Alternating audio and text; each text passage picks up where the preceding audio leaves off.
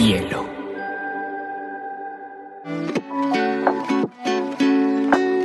Hola, bienvenidos a Te Cuento News, un espacio donde analizaremos las noticias más importantes del mundo digital y la Web3 en menos de 20 minutos.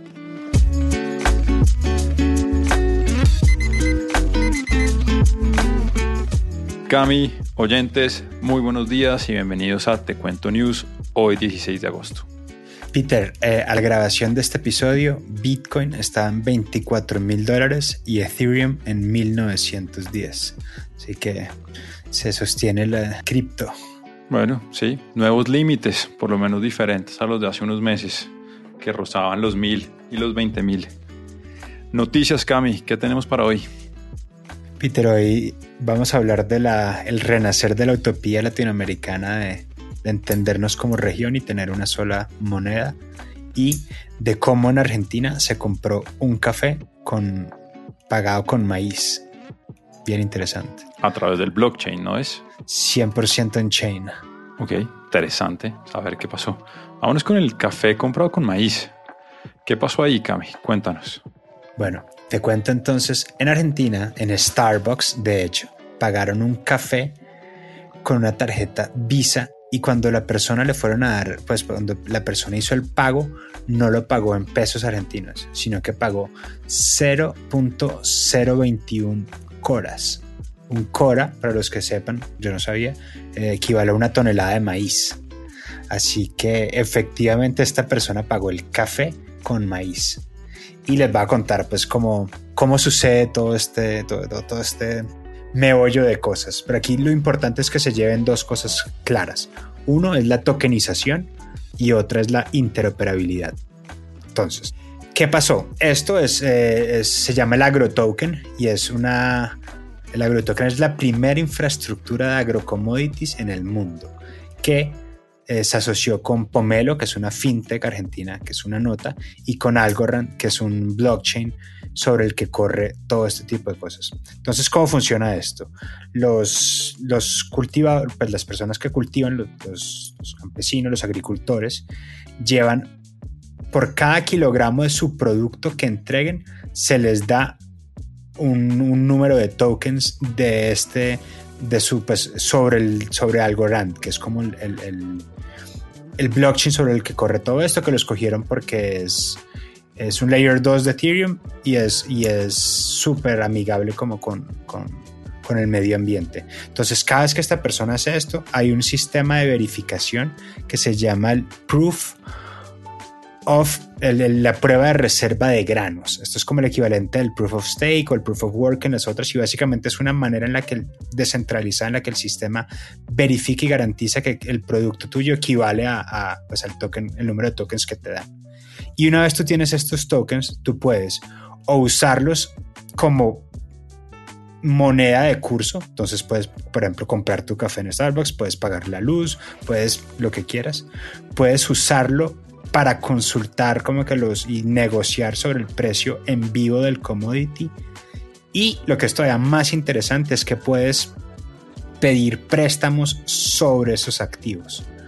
Entonces, eh, ¿qué, está pasando en realidad? Es que ya las cosechas pues de, las personas, los commodities, una vez entran en el sistema ya se vuelven inmediatamente canjeables y transferibles y transaccionales. Entonces, esta es la promesa del blockchain, que todo sea como que interoperable, que todo sea como transparente, descentralizado, inmediato.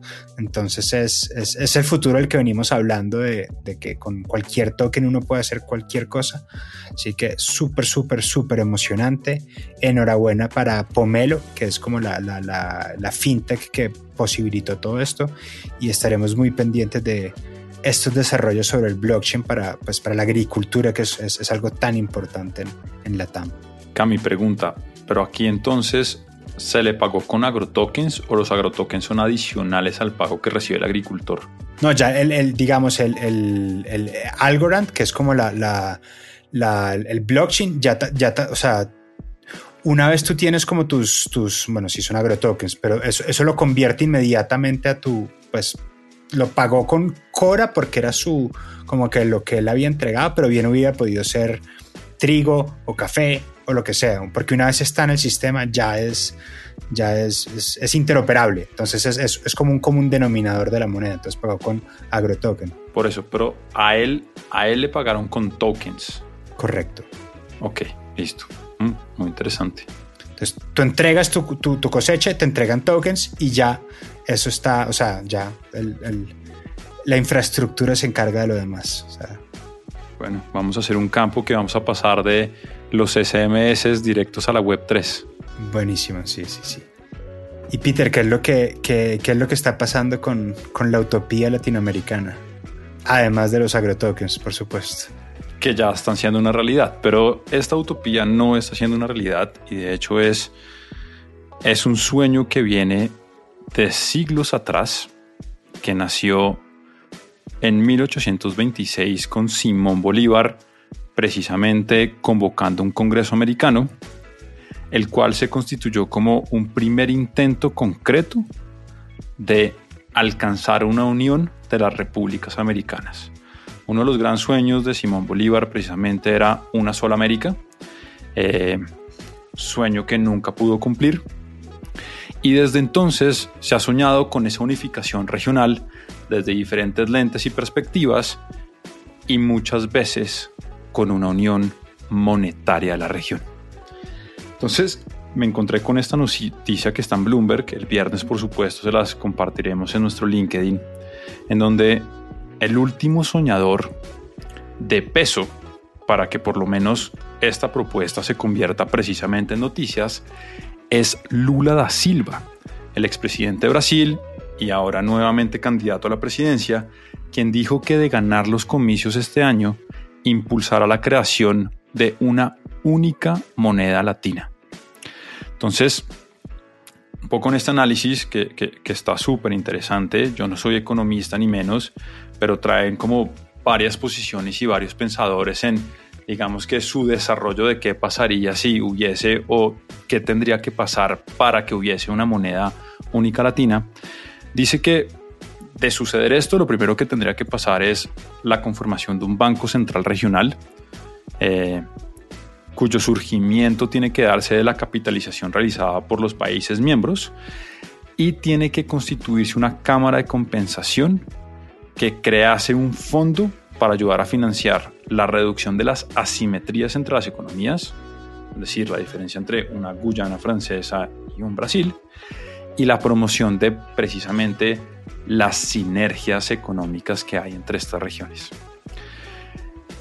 A esta moneda ahora se le está denominando el sur.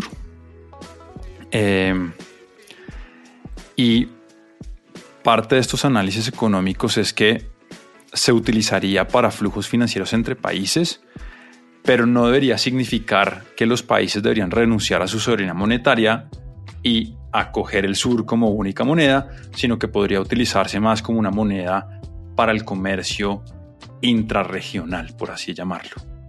Ahora, los obstáculos definitivamente son por toneladas, comenzando porque hoy se comercia más con Estados Unidos que entre los mismos países de la región, que de hecho si lo tomamos por esa línea tendría más sentido dolarizar la región que crear una moneda propia. Hay diferencias abismales en la institucionalidad y las políticas fiscales y monetarias entre países. Por ejemplo, pongamos Venezuela versus Colombia. Pero algo que es bien interesante de esta propuesta es que nunca ha habido un momento ideológicamente desde una perspectiva política más adecuado para poder por lo menos pensar de manera formal en un proyecto de esta índole. Entonces, eh, lo veíamos hace unas semanas que hoy casi un 85% de los gobiernos son de izquierda, eh, que posiblemente tengan unas aspiraciones y tendencias hacia cómo unificar la región. Eh, pero lo interesante es que si en más de 80 años no hemos sido capaces de construir una autopista que nos una como América Latina, no me imagino poner de acuerdo el ceder políticas monetarias de países y construir un ente común que pueda regularlas como un ente centralizador. Entonces, amanecerá y veremos. Por mi parte, dudo que este sueño de Bolívar que tuvo hace casi 200 años deje de ser una utopía en el corto, mediano y largo plazo, pero es muy interesante cómo esta nueva tendencia ideológica que tenemos en los gobiernos posiblemente vaya a abrir nuevas discusiones y muchas de ellas centradas en cómo unificarnos como región, lo cual aplaudo, pero pues veremos cuáles se pueden concretar, son realistas y cuáles quedarán en sueños y utopías. Peter, me sumo al, a, prefaciar el comentario con decir que no somos economistas, eh, pero sí suena como que hay, hay, muchas trabas innecesarias en el camino, pues o dolarizar o, China, que creo que es el aliado comercial más grande de América Latina, pues el sino el segundo. Eh, creo que sería mucho más interesante un blockchain como del continente, ahí sí le, caminaría el cuento, pero uy, qué, qué, lata pensar que vayan a crear un banco central latinoamericano. Eso me suena pues a un nido de, de burocracia y corrupción que no, con el que no me quiero enfrentar pues conceptualmente todavía. Pero bueno, amanecerá y veremos. Amanecerá y veremos. Cami, ñapas. ¿Qué tienes por ahí, Peter? Daniel Kahneman, Premio Nobel de Economía, dijo en una entrevista exclusiva a Bloomberg que no debe sorprendernos que más pronto que tarde la inteligencia artificial empieza a tomar mejores decisiones de negocio que los mismos CEOs de las empresas. Tiene todo el sentido del mundo y no pensaría tanto en proponer una inteligencia artificial como CEO de Bielo Media. No sé qué me diga la Junta. Eh, yo, entre otra gente famosa diciendo cosas controversiales, Peter, Mark Cuban, el famoso multibillonario de Estados Unidos, dijo que comprar tierra en el metaverso es lo más ridículo que se han podido inventar en el mundo. Así que, bueno, yo me, yo me sumo aquí entre nosotros a, a, no comprar tierras en el metaverso, por lo menos todavía. BP, la petrolera, abandona el negocio de exploración de petróleo y gas en México. Al parecer, la situación y el escenario impuesto por el presidente López Obrador a la explotación privada de estos recursos ha hecho que la decisión sea inminente y posiblemente saldrán otras empresas privadas del sector, precisamente la minería y la extracción en México.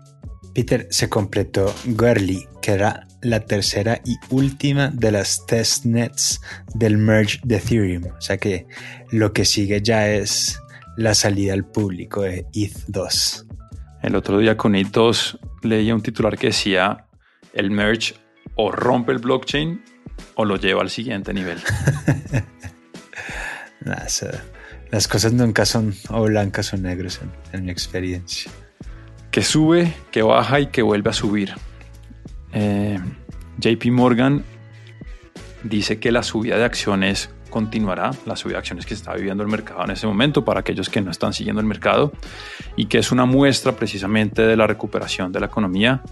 Por el contrario, su contraparte, Morgan Stanley, dice que lo que está sucediendo simplemente es una pausa del mercado bajista, pero que este mercado a la baja continuará. Peter, Do salió a la luz y eh, dio una entrevista para Coinage. Do Kwon, para quienes nos, nos recuerden, es el fundador y artífice intelectual de todo el ecosistema de Luna. Así que, pues, no sé si recordarán, pero ha sido uno de los grandes cataclismos del, del blockchain en los últimos tiempos. Y, y, bueno, está bien interesante ver su rendición de cuentas o su perspectiva del fracaso. Y también te cuento, Peter, que en Holanda arrestaron a uno de los desarrolladores de Tornado Cash.